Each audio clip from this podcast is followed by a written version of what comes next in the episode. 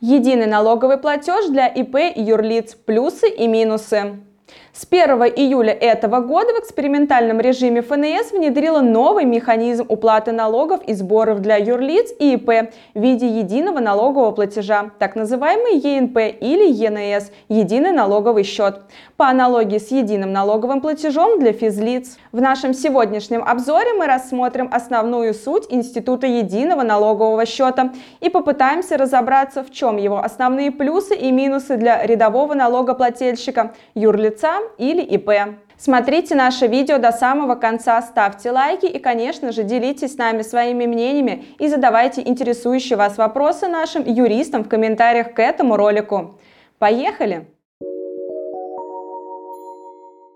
Как будет работать единый налоговый платеж? Суть налогового механизма уплаты налогов прозрачна и проста.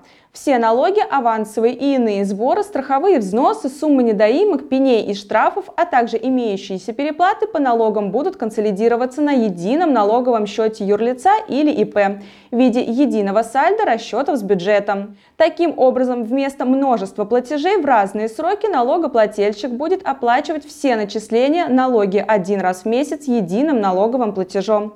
При этом он может пополнять свой налоговый счет заранее, а также использовать для оплаты текущих налоговых платежей суммы, которые образовались на его счете в виде переплаты, возврата налога или остатка средств. Данный механизм оплаты позволит значительно упростить расчеты с бюджетом и избавит плательщика от множества излишних бюрократических проволочек. Например, такая ситуация, как одновременное наличие у плательщика задолженности по одним видам налогов и переплаты по другим видам платежей в бюджете станет физически невозможно. Является ли ЕНП обязательным для всех юрлиц или ИП? На данный момент пока нет. Вплоть до конца 2022 года механизм ЕНП будет применяться только в добровольном порядке. Однако с начала 2023 года ЕНП будет уже условно обязательным для всех видов бизнеса. Тем не менее, в течение 2022 года еще можно будет продолжить платить налоги по старому методу. Но с 2024 года ЕНП уже станет обязательным для всех юрлиц и ИП. Все ли платежи в бюджет будут включены в ЕНП? По общему правилу, да, почти все. Однако два исключения все же есть. НПД – налог для самозанятых, сборы за использование биоресурсами, животный мир и водные биоресурсы.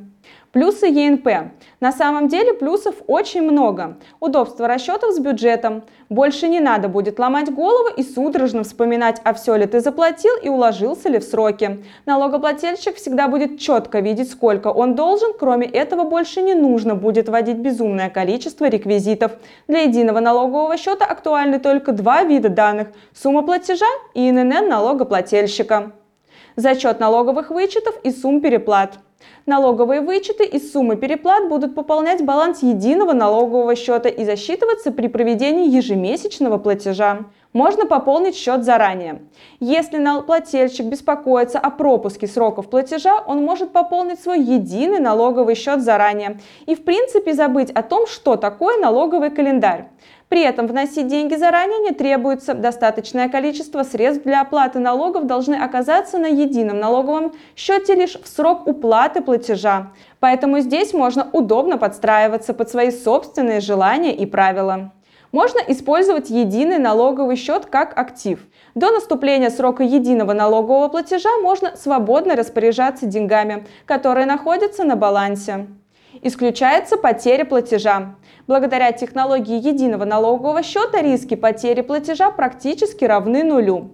По крайней мере, так заявляют представители службы техподдержки ФНС. А как мы знаем, потеря платежа всегда влечет за собой возникновение недоимки. Соответственно, снижение риски потери платежа вплоть до его полного исключения однозначно следует рассматривать как позитивный фактор. В случае уменьшения обязательств деньги остаются на едином счете или возвращаются на него. В случаях, когда налоговые обязательства по каким-либо причинам уменьшаются, излишек денежных средств, находящихся на едином налоговом счете, остается на балансе, либо автоматически возвращается на баланс после проведения распределения денежных средств по обязательствам перед бюджетом.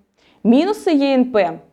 Без минусов, к сожалению, тоже не обошлось, но тем не менее их не так много, как ожидалось.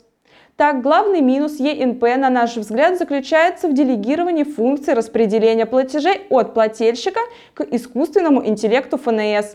На практике это приведет к тому, что Искусственный интеллект будет распределять платежи по тем алгоритмам, которые заложили в него эксперты ФНС, а не так, как бы хотелось самому налогоплательщику. То есть деньги могут списываться в иной очередности по сравнению с той, которого предпочел налогоплательщик. Естественно, что в первую очередь будет производиться списание средств в счет уплаты недоимок, штрафов и пеней. И если деньги вдруг по каким-либо причинам не хватит на оплату текущих платежей в бюджет, у налогоплательщика просто-напросто нарисуется новая недоимка а вслед за ней и новые санкции в виде штрафов и пеней. Очевидно, что в такой ситуации сам налогоплательщик распорядился бы платежами иначе, заплатил бы вначале в текущие налоги, а недоимки и штрафы оставил бы на потом.